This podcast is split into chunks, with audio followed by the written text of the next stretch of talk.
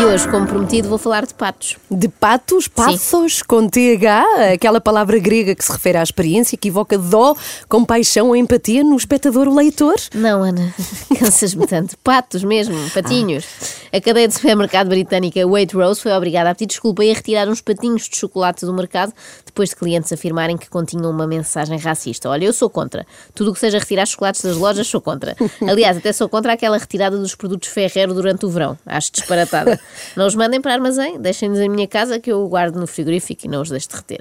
Se é para subtrair algum chocolate ao mercado, que seja aquele com nome francês. Os bombons merci? Não, não, os outros, aqueles que têm uma ginja embalsamada em perfume lá dentro. Só de pensar dá-me um ligeiro vómito. Mas, oh, Joana, tu não ias falar dos tais chocolates Ah, sim, banidos em desculpa, Inglaterra, desculpa, já estás a distraí-me, divagar. distraí-me. Trata-se de uma embalagem temática de Páscoa com três patos de chocolate. Um de chocolate de leite, outro de chocolate branco e o terceiro de chocolate negro. Até aqui tudo bem. Quer dizer, acho parvo o chocolate negro de forma geral, mas pronto, é um chocolate que as nutricionistas apreciam muito, não é? Mas quem gosta de chocolate não gosta realmente daquilo, não satisfaz, não é? E depois é o único chocolate eh, em que falamos de porcentagens de cacau. E há aquela malta exibicionista que diz: Ah, eu consigo comer com 92% de cacau, que é uma coisa que até te sai logo uma lágrima de amargo que é. Eles fazem aquilo só para humilhar os fracos que não aguentam. Mas Tipo tu eu. não ias falar, espera, tu não ias falar dos patos de Ah, chocolate. sim, sim, desculpa, tens razão. Estes assuntos do chocolate mexem muito comigo e eu distraio-me. Então, os patos tinham nomes. Isto é desde logo parvo, dar nomes a bombons que vamos comer, não é?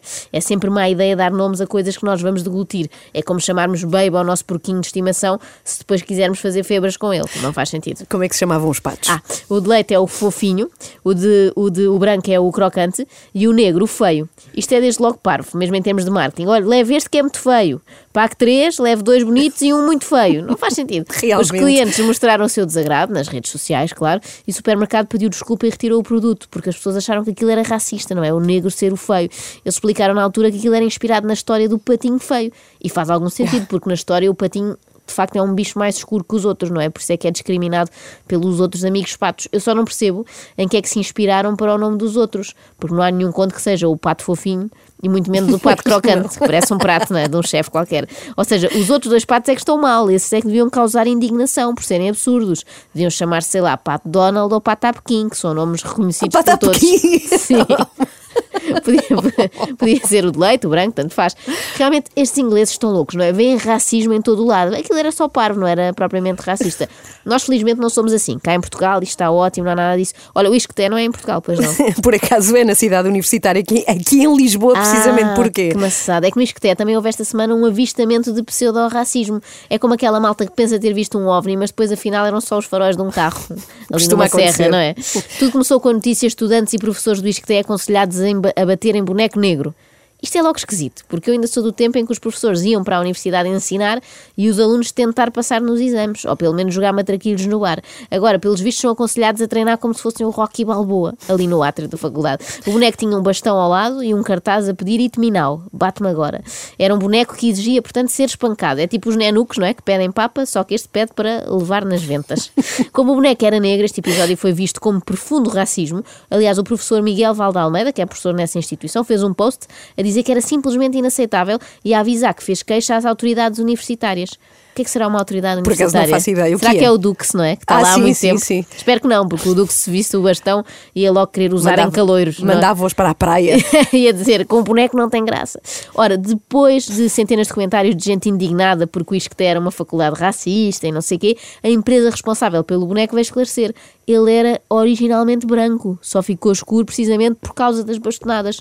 Ficou com o olho negro, com o outro também e com tudo o resto. O que dirão agora os indignados? Ah, e tal, se o boneco é branco, então faz todo o sentido e não é nada parvo estarmos a bater-lhe com um bastão quando podíamos estar na biblioteca a estudar, sei lá, fiscalidade.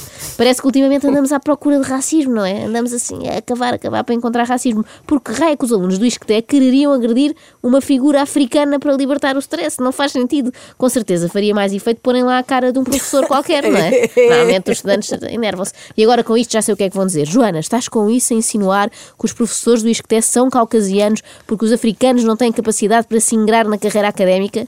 Não, não estou. Estou a dizer que vocês devem procurar ajuda psicológica imediatamente, porque essa obsessão está a toldar-vos o juízo. Ou isso, ou procuram esta empresa do boneco que eu fui ver, chama-se Smash It. Eles também oferecem um serviço muito interessante que é lindas salas de jantar cheias de loiça e bibelôs, em que se pode partir tudo. Tu escolhes o instrumento que queres usar e vai tudo abaixo. Parvoíce por parvoíce, se calhar mais vale partirem a loiça toda lá do que em comentários no Facebook.